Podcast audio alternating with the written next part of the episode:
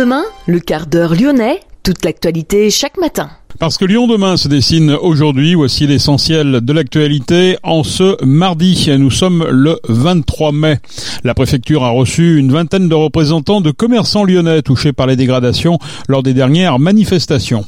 Le collectif scientifique en rébellion qui rassemble les scientifiques et universitaires de la métropole lyonnaise a mené une action hier au parc de la Tête d'Or. Nous verrons laquelle dans cette édition du quart d'heure lyonnais. Après Lisbonne et Cannes, c'est à Lyon que le chef de la tribu amazonienne des Kayapos le cacique Raoni a posé ses valises. Explication également dans cette édition. La population des oiseaux décline de 25% en Europe depuis 40 ans. D'après un rapport publié dernièrement par le CNRS, la situation dans le département du Rhône est même alarmante. Et puis nous parlerons de basket à la fin de cette édition. Lyon demain, le quart d'heure lyonnais, toute l'actualité chaque matin, Gérald de Bouchon. Bonjour à toutes, bonjour à tous. La préfecture a donc reçu une vingtaine de représentants de commerçants lyonnais touchés par les dégradations lors des manifestations, des commerçants épuisés, exaspérés, blessés ou simplement en colère. L'occasion de conseiller ces commerçants pour éviter les casses lors de la prochaine journée de manifestation contre la réforme des retraites, à savoir le 6 juin. Il s'agit notamment de protéger les vitrines avec des plaques en bois, même si cela ne décourage pas toujours les casseurs.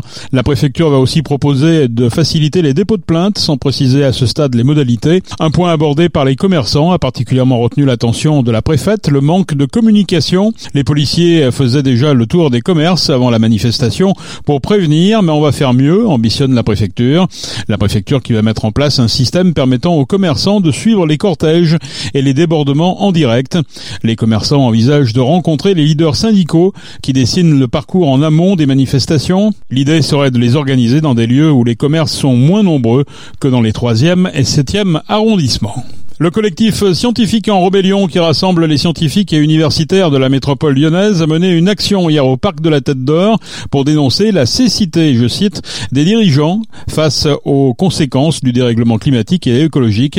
Ils ont bandé les yeux de la statue du G7. La statue Ensemble pour la paix et la justice a été érigée à l'occasion du sommet du G7 qui s'était tenu en 1996 à Lyon. Après Lisbonne et Cannes, c'est à Lyon que le chef de la tribu amazonienne des Kayapos, le cacique Raoni a posé ses valises. Il est accompagné de trois autres responsables amazoniens. Raoni était accompagné par le maire de Lyon, Grégory Doucet, hier après-midi pour planter un arbre à la station Mu à Confluence. Les explications avec Nina Sag. Considérée comme le poumon de notre planète, l'Amazonie se retrouve depuis des décennies dans un état critique qui menace la totalité du globe, mais surtout les peuples indigènes y vivant. Ainsi, en tant que victime de premier plan, le chef Raoni, fervent défenseur pour la protection de l'Amazonie, accompagné des chefs Tapi, Watatakalu et Bemero, s'est lancé dans une tournée internationale organisée par l'association Forêt Vierge pour sensibiliser les acteurs locaux à la protection de cet espace naturel et par la suite obtenir des fonds pour mener des actions concrètes en Amazonie. Cette neuvième tournée internationale est donc cruciale pour sensibiliser les pays du premier monde, comme l'a dit parfaitement Watatakalu. Vous êtes un premier de premier monde, un pays de premier monde, et une fois que vous êtes mobilisé, ça influence une énorme influence sur les, les, Brésiliens aussi. Donc il faut mobiliser vous pour que le Brésilien soit intéressé à se sensibiliser. Ok. Donc c'est un exemple. Vous êtes un exemple pour. Euh... Quelle est la situation euh, là-bas, sur place, pour la faune, la flore, la forêt euh, Il y a urgence? Muito desmatamento, né? Nossos nossos territórios parecem uma ilha verde porque em torno do nosso território tem plantação de soja qui vem para cá. É... Elle dit que l'actualité aujourd'hui en Amazonie au Brésil, c'est qu'ils vivent comme si dans leur ethnie c'est une île verte, parce que tout autour c'est la déforestation, c'est les chercheurs d'heures qui jettent du mercure dans l'eau, c'est aussi les chercheurs, euh, les trafiquants de bois qui viennent chercher du bois illégal, et c'est euh, donc le, le, fleuve aussi, il y a les invaseurs pour les poissons et tout ça, donc c'est très important qu'elle vienne dénoncer ça parce que l'actualité c'est elle est chaotique en fait. Ainsi, en allant à notre rencontre, ces chefs amazoniens souhaitent aussi nous faire prendre conscience des conséquences que notre mode de consommation peut avoir sur l'Amazonie. La déforestation, elle a plusieurs origines, mais elle a notamment, notamment euh, comme, euh, comme origine, eh bien, euh, la production intensive de soja euh, à destination des élevages bovins américains et européens. On déforeste aujourd'hui en Amazonie pour nourrir des troupeaux européens et, américains. Et donc c'est bien notre mode de vie à nous, notre, nos habitudes de consommation alimentaire, eh bien, qui sont directement responsables de cette déforestation. Donc on a bien évidemment un combat à mener ici.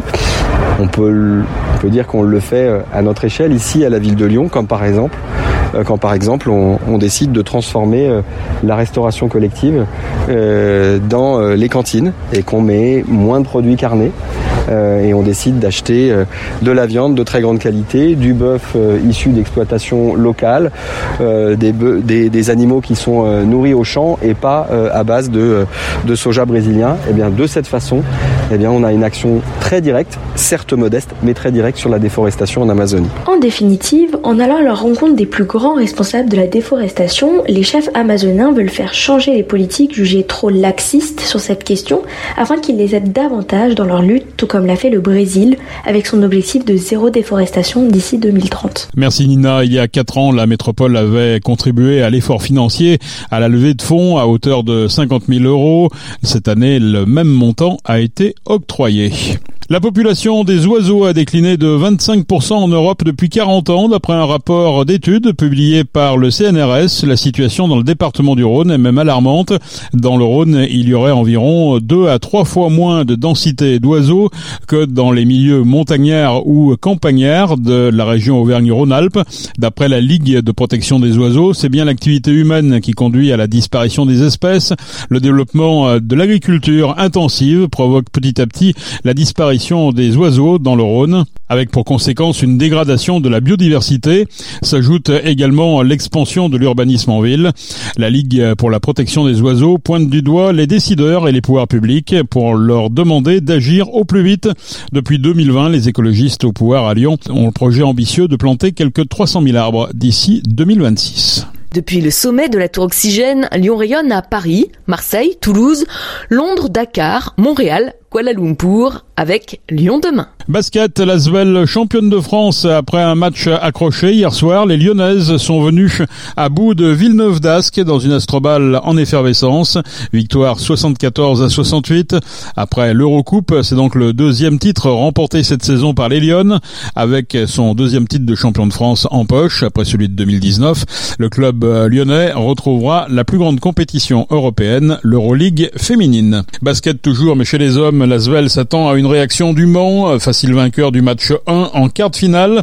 Le champion en titre Villeurbanais aimerait se qualifier dès ce soir pour la demi-finale à Antares. Et puis Amel Bent en concert gratuit le 1er juillet à Givor. La chanteuse se produira au Stade de la Libération dans le cadre de Givor en fête. Le 30 juin, la scène accueillera un plateau funk emmené par le groupe Delegation ainsi que des formations givordines connues telles que Killdozer. C'est la fin de ce quart d'heure lyonnais. Merci de l'avoir suivi. On se retrouve naturellement demain pour une prochaine édition. Je vous souhaite de passer une excellente journée.